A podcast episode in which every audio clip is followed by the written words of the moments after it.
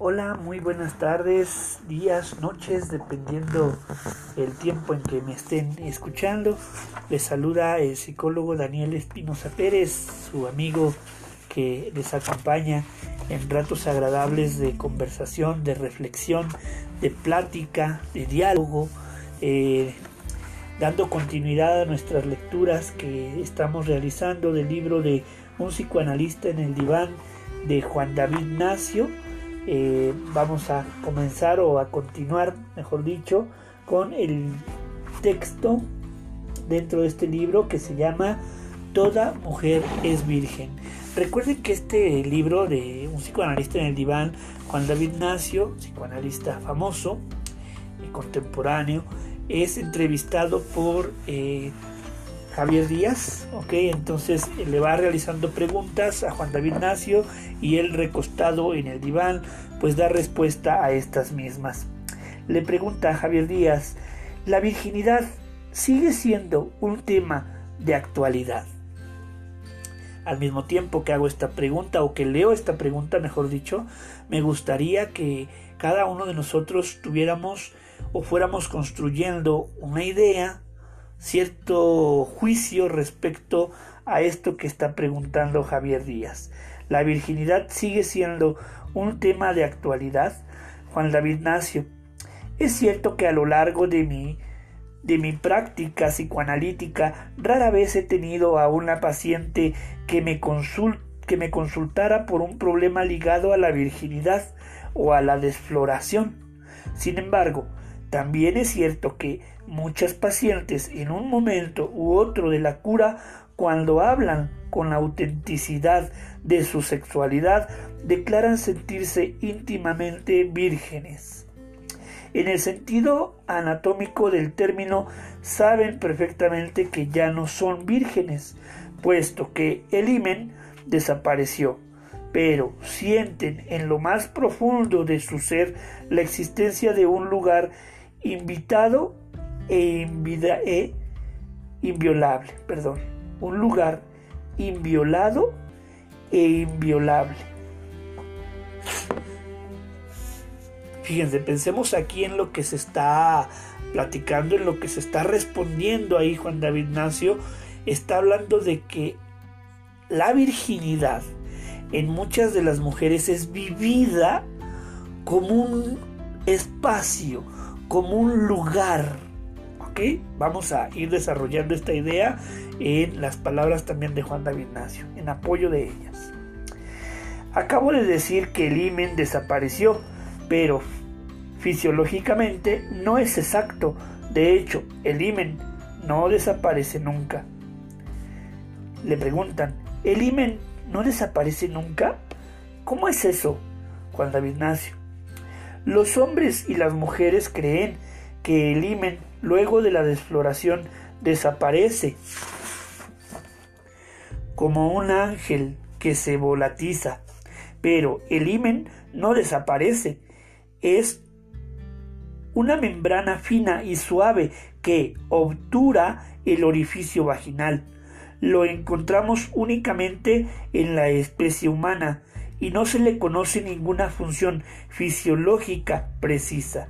Normalmente el himen es perforado, permitiendo la pérdida del flujo menstrual. Ahora bien, una vez desgarrado, se retrae poco a poco, formando pequeños burletes sobre el contorno de la entrada de la vagina. Estos vestigios virginales tienen el bonito nombre de encaje del himen, vestigios virginales, encaje del himen. Son términos que quizás vale la pena retener ahí. Si precedemos a un examen ginecológico de una mujer que tiene una vida sexual normal e incluso que ha parido casi siempre, encontramos huellas de la membrana virginal. Sin embargo, la virginidad de la que hablaba no es anatómica, sino evidentemente fantasmal. Aquí igual es importante tener en cuenta este término, una virginidad fantasmal, no fisiológica. Muchas mujeres tienen la íntima convicción de que el sexo del hombre jamás las ha verdaderamente penetrado, jamás ha alcanzado la parte más amparada de su cuerpo. Es lo que denominé el fantasma de la virginidad. Es importante este concepto porque nos está hablando de un espacio íntimo no alcanzado, no poseído por eh, en el acto sexual y coital por el aparato reproductor masculino. ¿Ok? Entonces un espacio que todavía conserva, que todavía existe en algún lugar, lo menciona así fantasmal, porque de alguna manera nos lo imaginamos, lo representamos en nuestra mente a partir de imágenes. Bueno, le siguen preguntando, ¿usted habla de su cuerpo simbólico? Juan David Nacio, no, yo hablo de su cuerpo real, de su cuerpo como lo viven y lo fantasean, lo viven a través de sensaciones y lo fantasean a través de construcciones imaginarias. Insisto, cuando una mujer nos confía abiertamente, sin reservas, el sentimiento que experimenta en el momento de la penetración, ella nos revela la idea de que existiría en lo más profundo de sí misma un lugar intacto, intangible, puro de toda intrusión. Siguen preguntando, incluso una mujer sexualmente feliz puede tener ese sentimiento. Absolutamente, tal mujer puede conocer el placer del orgasmo, sentirse plenamente satisfecha con su compañero y simultáneamente estar habitada por la certeza a menudo oscura de que guarda una inocencia original que nada puede empañar. Fíjense aquí hay otra figura retórica que aparece muy importante en el hecho de decir que la mujer guarda, reserva, retiene en el momento a pesar de la entrega. Siguen preguntando, ¿cómo se puede explicar? ¿Cómo se puede explicar? Juan David Nacio, lo ignoro. Como Freud, confieso que muchos aspectos de la sexualidad femenina resisten ferozmente al saber psicoanalítico. No obstante, le propongo una hipótesis que quedaría por confirmar. Creo que el sentimiento de una virginidad irreductible solo puede instalarse en un ser, la mujer, cuyo cuerpo está destinado a recibir el cuerpo del otro, de un otro, cuyo cuerpo está destinado a la inversa, a la penetración o a penetrar. Para mí, solo aquella que ha experimentado la sensación de recibir el pene puede sentir el sexo como una envoltura, como un continente sin fondo, como, una, como un receptáculo que no puede ser investido más que hasta cierto límite, un límite más allá del cual se abre un jardín para siempre secreto. En otros términos, el fantasma femenino de una virginidad infinita solo puede formarse en un ser que haya sentido la voluptuosidad de la penetración. Dicho esto, insisto, estas consideraciones son hipótesis que cada uno podría o no verificar. A final de cuentas, como gran parte del, del psicoanálisis, si no es que en su totalidad existen propuestas existen preguntas, existen teorías que de alguna manera ayudan a la comprensión del análisis que una persona emprende, es decir, del analizante. ¿no? Ayudamos a que las personas puedan clarificar lo que ocurre en ellos. ¿no? Bueno, continuamos con otra pregunta que le hacen a Juan David Nacio. ¿Es un fantasma que se impone al cual la mujer no puede resistirse? Juan David Nacio. Es muy difícil responderle, porque las pacientes que verbalizan ese fantasma de virginidad tienen una actitud ambivalente. Por un lado, lo esconden, por otro lado, lo reivindican. Lo reivindican como si intentaran preservar celosamente la virginidad imaginaria, fuente secreta de su narcisismo esencial.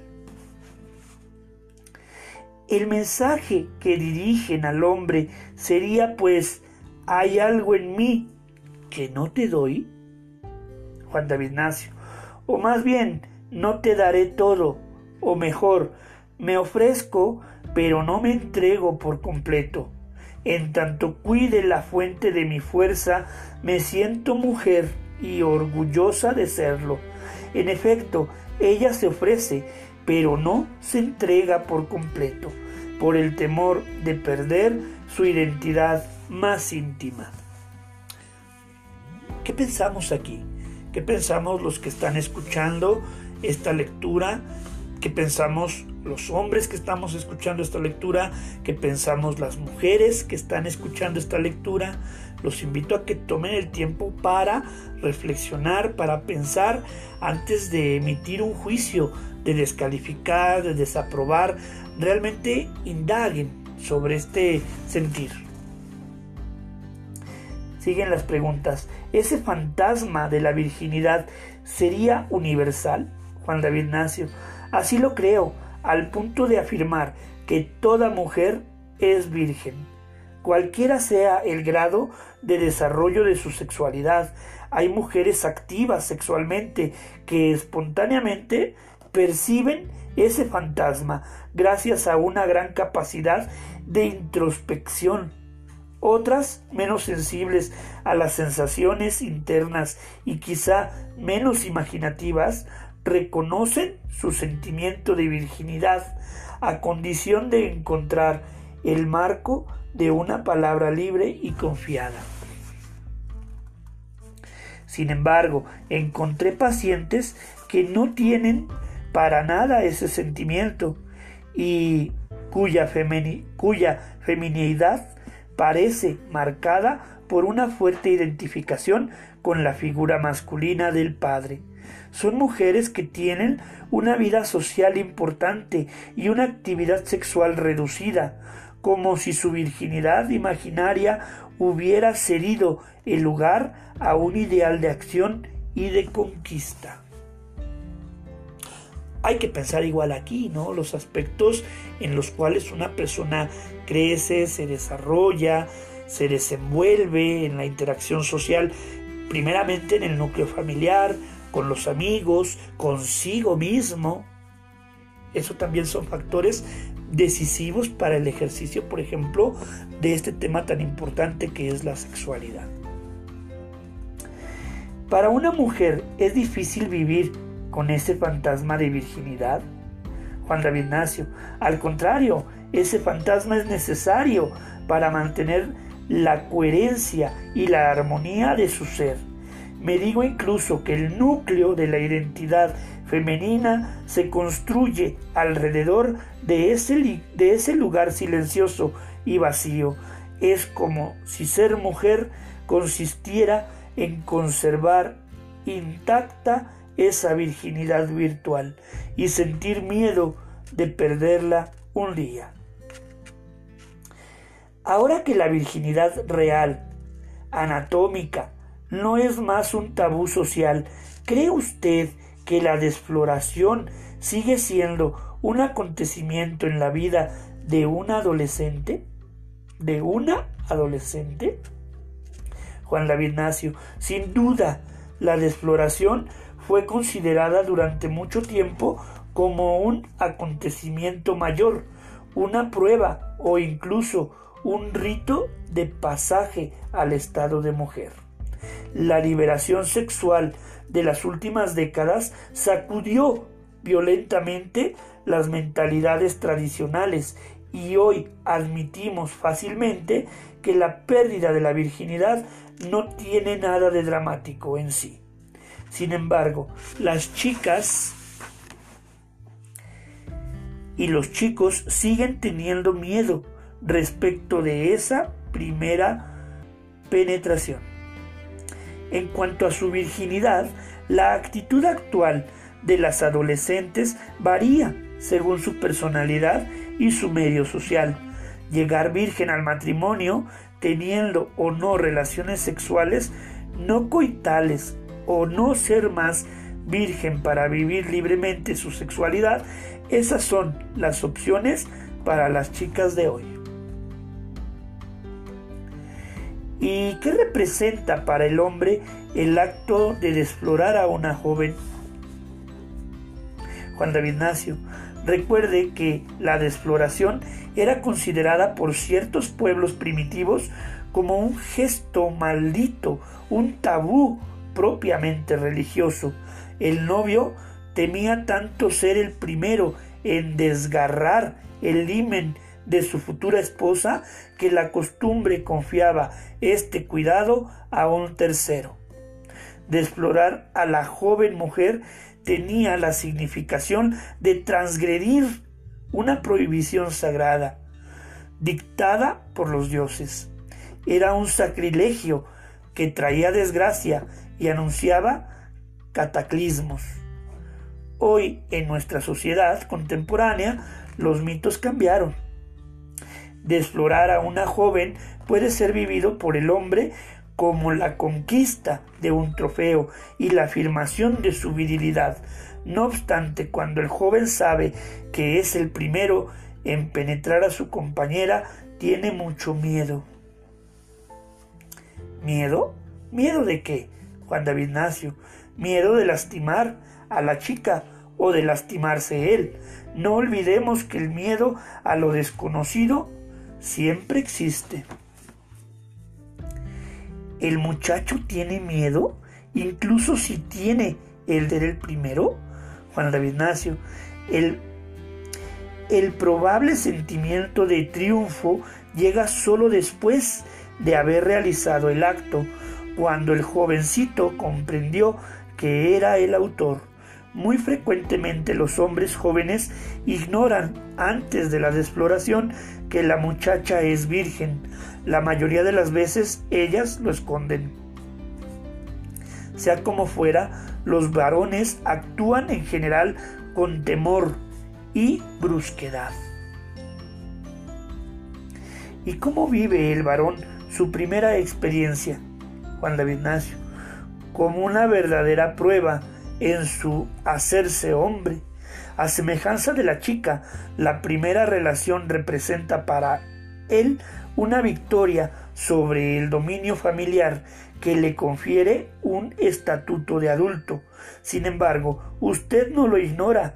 Este acontecimiento mayor es a menudo un fracaso, como lo confirman los numerosos testimonios negativos de las mujeres.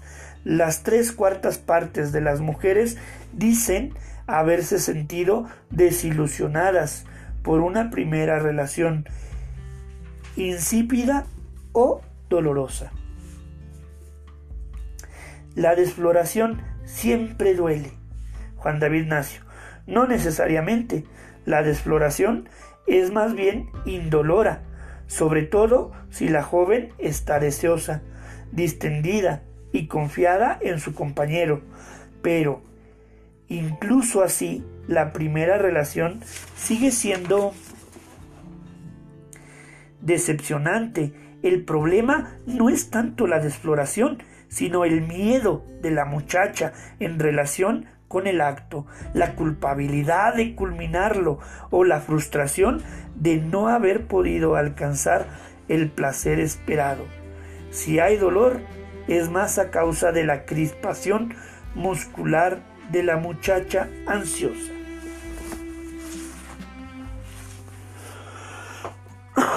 Ay, perdón, sigo un poco ronco, pero bueno, continuamos con la lectura. Siguen las preguntas y es la siguiente. ¿Es inevitable que sea así? Eso creo, y la inexperiencia de los varones es la causa. El adolescente es generalmente impaciente, torpe e ignora la importancia de los gestos tiernos para despertar el deseo de su compañera. y la muchacha es generalmente indecisa, contracturada y llena de aprensión.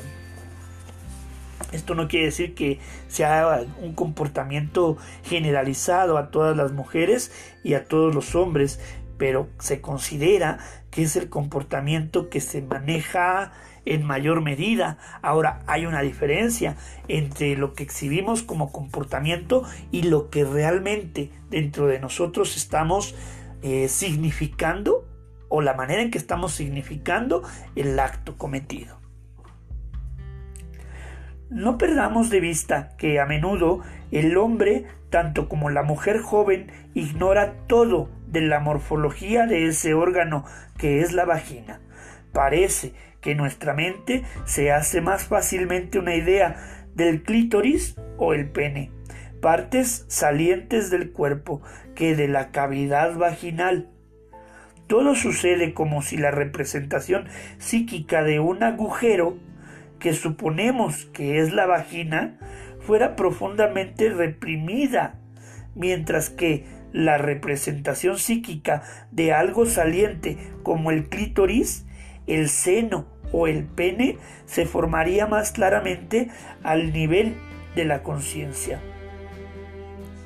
Un contraste sorprendente se crea, pues entre la represión de la representación de la vagina y por el contrario una fuerte valorización consciente de la imagen de lo saliente, tenemos generalmente una idea vaga e imprecisa de, un agujero, mientras que somos fácilmente subyugados por tal o cual prominencia del cuerpo.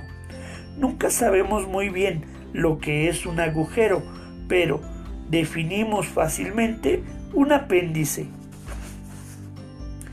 mientras que la sexualidad del hombre está dominada por la omnipresencia visible de un apéndice, el pene, la de la mujer está dominada por el carácter escondido de la vagina, el desconocimiento de la anatomía del sexo femenino, incluso por las propias mujeres, suscita numerosas interpretaciones extravagantes. Ok, ahorita al final hacemos comentarios. ¿Qué interpretaciones, Juan David Nacio? Los hombres, por ejemplo, se imaginan la cavidad vaginal como una gruta o un agujero, mientras que en realidad la vagina es achatada y más bien cerrada, con una cara anterior más corta que adhiere a una cara posterior más larga durante el coito, estas paredes se distienden y se adaptan al pene, cualquiera sea su tamaño. Ese poder de dilatación es considerable, puesto que permite el pasaje del bebé en el parto. En pocas palabras, la vagina no es, como muchos hombres piensan, un receptáculo pasivo del pene, sino el agente activo de la expresión sexual femenina, una cavidad ciertamente achatada, pero cuyas paredes son extensibles. Entre los mitos concernientes al sexo femenino existe el de la vagina trampa. El hombre tiene miedo de que el pene quede atrapado y no pueda retirarlo más o también el fantasma de ciertos pacientes cuya erección es inhibida por la idea de que su pene pueda chocar contra una pared imaginaria que obturaría el orificio vaginal. Existe también la célebre leyenda de la vagina dentada, capaz de arrancar el sexo del que se arriesgue a la penetración. Obviamente todos estos son mitos, pero los mitos, las leyendas, los cuentos, las historias, al ser escuchadas, al ser pensadas o simplemente escucharlas, en algún momento de nuestra vida, cuando no tenemos la capacidad a lo mejor de hacer mayor pensamiento de ello, se queda inscrito en nuestra mente y entonces se tiende a desarrollar una especie de fantasías. Quisiera concluir este tema de la virginidad leyéndole un poema de René Char titulado El compañero de la escolar. Es un diálogo conmovedor entre un padre y su hija que se convierte en mujer. Usted escuchará primero las palabras del padre, angustiado ante la desfloración de su hija, seguidas de la respuesta de la joven exaltada.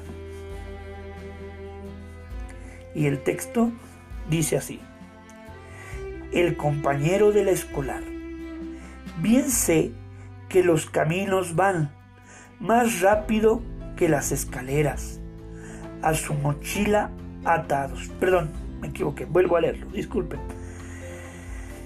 Bien sé que los caminos van más rápido que los escolares, a su mochila atados, marchando en el engrudo de los humos, donde el otoño pierde el aliento, nunca grato para usted. ¿Es usted a quien vi sonreír? Hija mía, hija mía, tiemblo, y a los y a las olas dar sus restos. Podría dejarla caer la flor que lleva en sus dientes, si consciente en dar su nombre. No, no sintió, pues, desconfianza de ese extraño vagabundo cuando se sacó la gorra para preguntarle el camino? ¿No pareció sorprendida? Ustedes dos se acercaron como trigo y amapola. Hija mía, hija mía, tiemblo.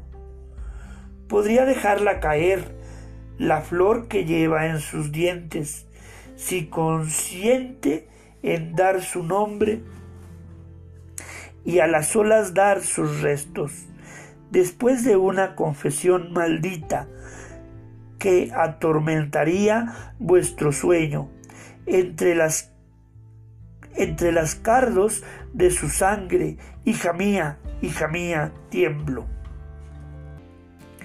Cuando el joven se alejó, la noche en, enmuró, enmuró vuestro rostro.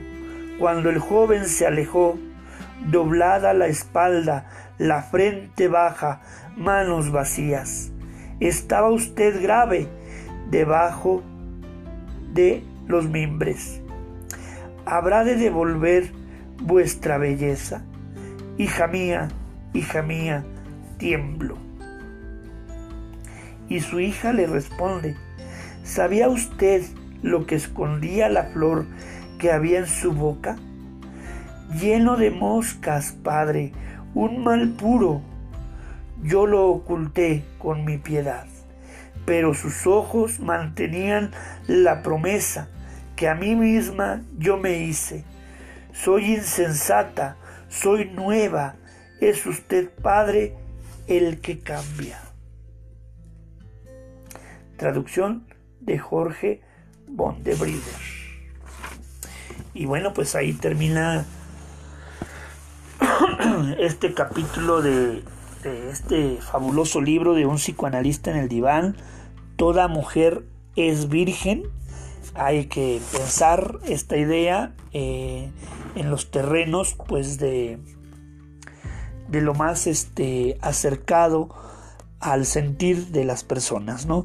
Yo creo que tenemos comentarios que podemos eh, sacar de esta, de esta idea, de esta noción pareciera el primero que se acerca es como un pensamiento romántico, tierno, este de esperanza, no sé cómo, cómo explicarlo, ustedes ya en sus comentarios que, que puedan emitir a lo mejor y podemos complementar. Me refiero a este mensaje tierno y de esperanza en el sentido de que la mujer guarda, guarda siempre algo para siempre encontrar una identidad, una identidad como mujer, como ser social, biológico, sexual también. Y esto es importante. Esto es importante porque quita toda esa visión todavía en algunas sociedades machistas de, de la posesión de la mujer a través del hombre, ¿no? Y creo que esta idea ah, socialmente hemos intentado superarla en algunos lugares, en algunas familias, en algunos pueblos, se ha superado eh, ciertamente a veces de manera pues no tan tan viable no como es este el hecho de hacerlo de manera violenta no pero este escuchamos entonces comentarios y vamos eh, poniéndonos de acuerdo respecto a las ideas. Y bueno, pues dejo mi, teléfono para quien no lo tiene, mi línea de WhatsApp 775-120-7581 o escríbanme en cualquiera de mis redes sociales. Recuerden, Daniel Espinosa Pérez, siempre escuchándolos.